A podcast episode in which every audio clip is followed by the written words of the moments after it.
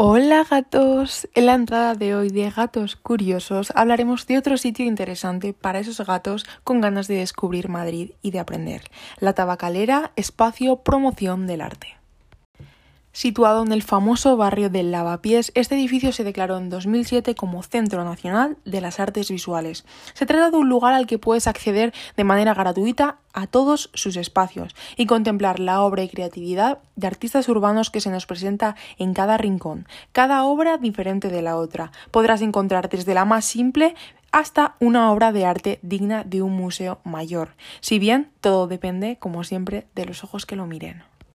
Además de todas las obras independientes, en este edificio se realizan continuamente exposiciones temporales, actividades relacionadas con la fotografía, el arte contemporáneo y las artes visuales. La tabacalera cuenta con varias salas que, aparte de utilizarse para exposiciones, también se usan para desatar la creatividad de la gente, y es que hacen talleres, conciertos y reuniones. Y también, por si fuera poco, hay una biblioteca en la que se pueden adquirir libros de todos los tipos de manera totalmente gratuita.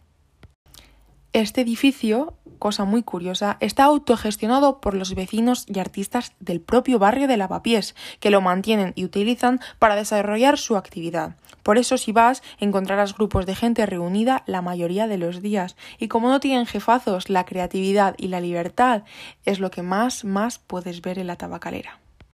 Es un sitio que merece la pena visitar sin ninguna duda y que si eres amante de la fotografía y el arte urbano y acabas de llegar a Madrid, debes visitar sí o sí porque te va a encantar y lo vas a disfrutar un montón.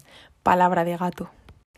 Y hasta aquí el podcast de hoy. Como siempre, gatos corto, pero intenso y sobre todo directo, que es lo que nos interesa. Esperamos que este sitio os haya llamado la, atención y si queréis saber más, sabéis que en nuestro blog lacastiza.blogspot.com encontraréis una entrada sobre este sitio en el que podréis ver más fotos para decidir si realmente queréis ir o no.